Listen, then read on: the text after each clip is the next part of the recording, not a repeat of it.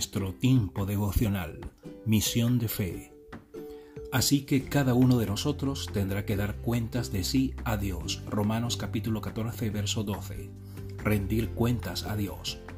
Muchas personas nunca llegan a cumplir el propósito de Dios para sus vidas porque están muy ocupadas manteniendo contentos a todos los demás. El mundo está lleno de personas que piensan que saben lo que debes hacer con tu vida pero la Biblia dice que le darás cuenta a Dios, no a nadie más, de cómo has vivido. Es por eso que necesitamos vivir por la gracia de Dios todos los días, haciendo nuestra parte para vivir de una manera que le agrade a Él. ¿Eres tan atrevido como para seguir la palabra de Dios en lugar de seguir a la gente? ¿Estás enfocado en Cristo incluso cuando muchas voces intentan alejarte de sus caminos?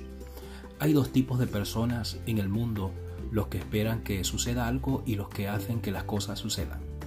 Dios te ha llamado a hacer grandes cosas para su reino y Él te ha dado todo lo que necesitas en Cristo para cumplirlas. Entonces vive la vida con propósito intencionalmente. No esperes a qué harán los demás para después seguir a la multitud. Avívate, toma una decisión y ponte en marcha.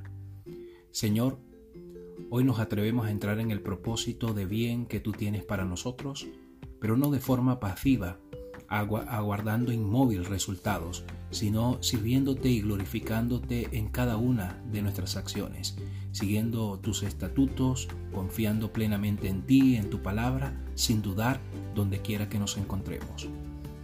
Iglesia Cristiana Misión de Fe en Algorta y en Bilbao. Nuestras reuniones en Algorta, Avenida Salcido bajo 7, parte trasera, y en Bilbao, calle Fernández del Campo, número 24, Indauchu nuestra página web www.icmisiondefe.es. Te invito a que compartas este tiempo devocional con otros. Dios te bendiga.